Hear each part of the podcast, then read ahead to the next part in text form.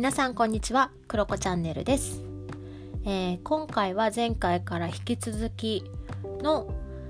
他人と比べてしまう時どうしてるというテーマでお話を進めていこうかなと思っています、まあ、前半は比較しているという事実とか感情は感じきるけどネガティブな行動は取らない。未来につながる行動を選ぶっていう話をしました。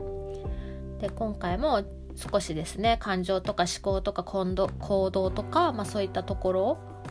の私をどう感じてるとかどう対処してるみたいなところの続きを話していこうかなと思います。はいまあ、皆さんどうですかね？なんかもしかしたら前回の前半を聞いて皆さん私どうしてるっけって改めて自分の中に問いを投げかけている方もいらっしゃるのかなと思うんですけど是非何か皆さんの思いとかこうしこういう風に感じてるよとかなんかこういう本とか読んでみたら面白いよとかなんかそういうのでもいいのであったら是非お便りいただけると嬉しいなと思います。はいでまあそうですね続きですけれども私、まあ、2つ目ですね。前回1個喋ったので2つ目なんですが私なんか比較する時とか、まあ、別に比較をするだけじゃないけどなんかうまくいかないなとか思い通りにいかない状況で、まあ、要は過去の自分との比較だったりとか、まあ、そういうのも含めてなんかそういうネガティブにちょっと捉えた瞬間ってその瞬間はまあ前回も話した通りめっちゃ落ち込むしなんか焦ったりするしイライラしたりとかいろんな感情も浮かぶんだけどなんかそれと同時にあヒントじゃない？みたいな。なんかそこに鍵がなんかそこになんかヒント？な鍵があるはず？みたいな、うん、感情にすごくなる傾向にあります。なんか要は違和感とか、まあ、居心地の悪さとかとも言えるのかなと思うんですけどでもそこが解消されれば違和感なくって快適になるし居心地が悪いのも居心地が良くなるってことだからうまくそこのポイント何が原因なんだろうっていうところを見つけて対処できさえすれば私はもっと幸せになれるなっていうふうに感じています。うん、なんかこう物事ってやっぱりライバルとか相手がいないと成長しない状況ってたくさんあるなと思っていてなんかそれこそまたアイドルオーディション番組の話になるけれどもなんかこう対立するライバル他のチームがいるからこそあもっと上手くなりたいとかあんな風に見せたいとかってなってみんな練習してたりとかする姿を見ているからなんか別にこうライバルとかね周りが良くないってことはないんじゃないかなって個人的には感じてます。もうむしろやっぱり比較できる環境にあることは恵まれているってすごく私感じるんですよね。うんなんか例えばフリーランスでお仕事していて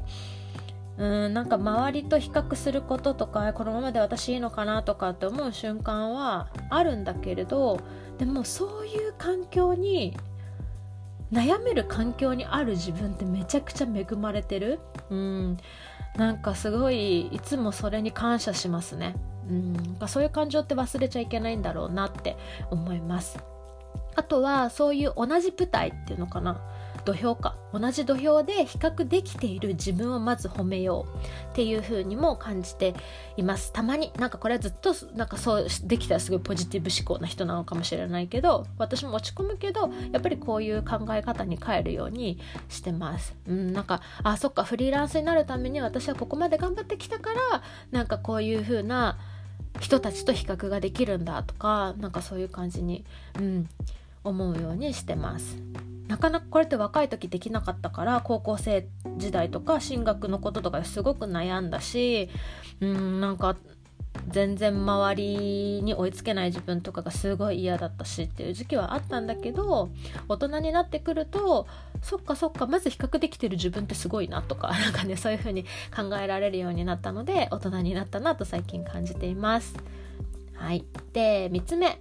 3つ目は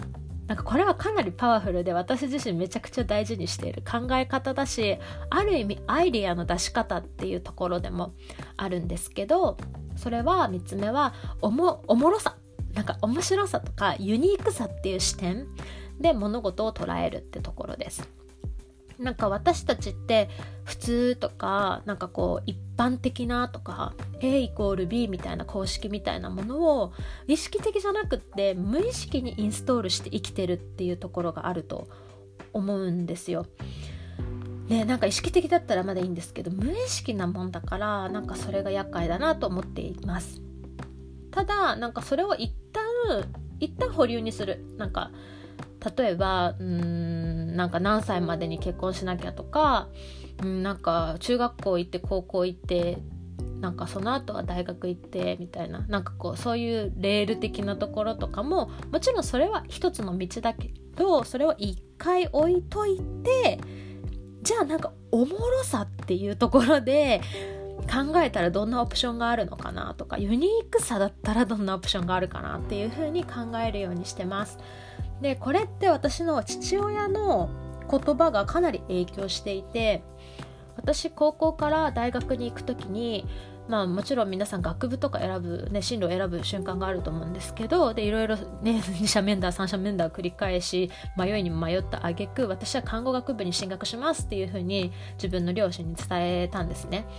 で私はもう絶対喜んでくれると思ったし、ね、あの手に職っていう感じになるし なんか一人娘だけどなんかもう心配いらないわみたいな感じになるかなと思ったんだけど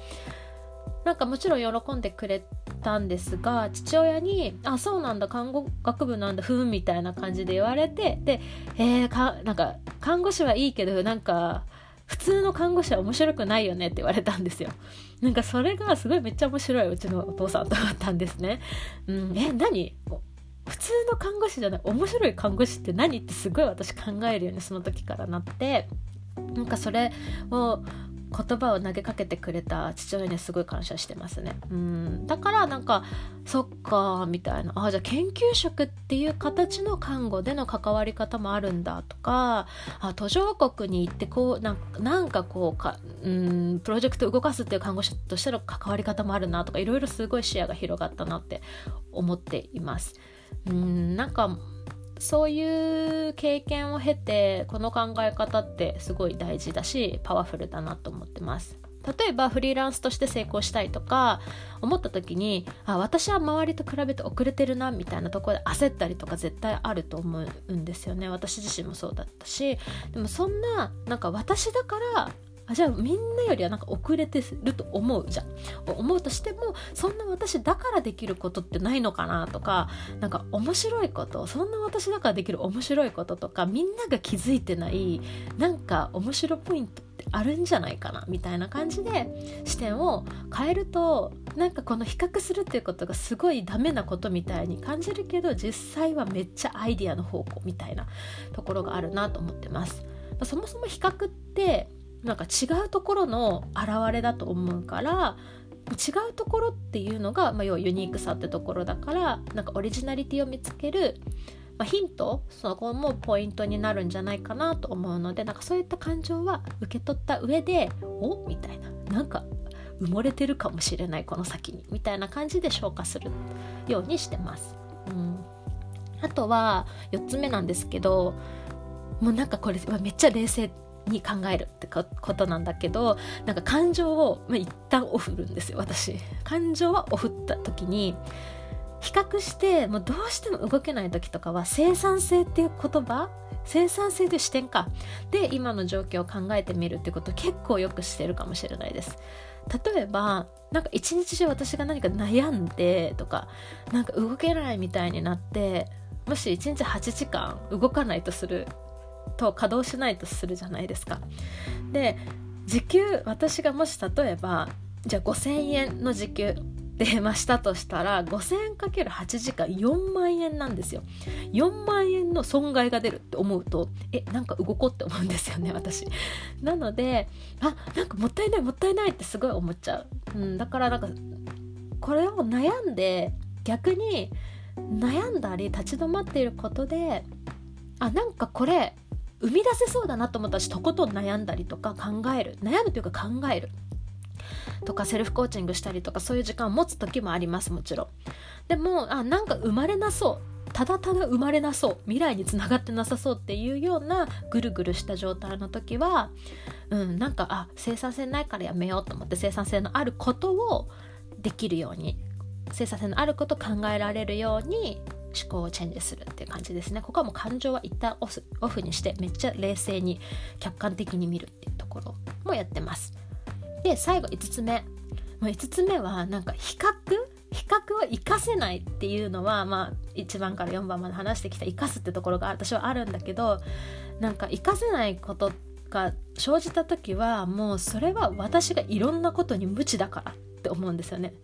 何も私は知らないからなんだって思います。例えば知らないってじゃあお勉強しなさいっていうことかっていうとそういうことでもなくってそれは自分の魅力とか才能とかに対しても無知だし社会のこととかも無知だし例えば相手方のことも無知かもしれないし仕事のこととかプロジェクトのこととか専門分野のこととかが無知だからなんか比較しちゃってる部分もあると思うしって思ってます。なんか世の中めっちゃ広いからうん例えば私起業とかを始めようフリーランスになろうと思った時に周りを見たら結構ブログをしたりとか SNS 発信をしてるみたいななんかむしろそれをしないとできないよみたいな。なぜか、まあ、そういう環境にいたんですね。でそうなった時にあ私は全然そういう文章で発信とかができないから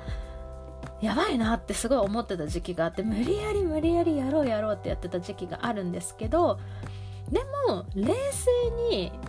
考えてみるとそんな自分の魅力がそこではないこととかも知らなかったしで社会を広く見ていくと別にブログとか SNS やらなくてもビジネスやってる人なんて5万といるしもっと魅力的だなって思う人ももっといる。っていうとこが後からふわっとなんか全体像を見た時に分かったっていうのがあってそこからはすごいその辺からリリースされた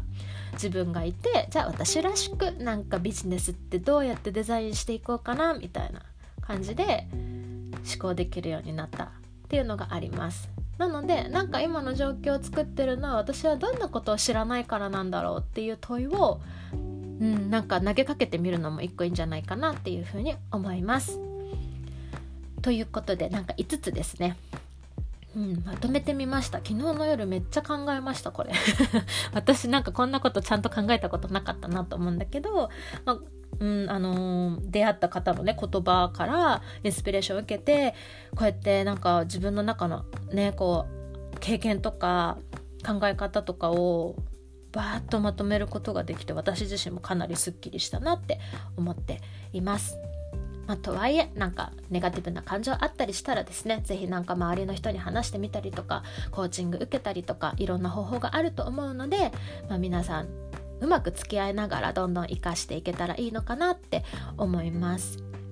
はいということで、まあ、後半は以上になります。また次回何の話しようかなって今すごい悩んでるんですけれどなんかまた アイドルのですねオーディション番組が、はい、木曜の21時からあるのであなんかその話しちゃいたいなとは思ってるんですけど、まあ、またお楽しみに、はい、次何話すか考えておきます。ということで以上です。バイバイ。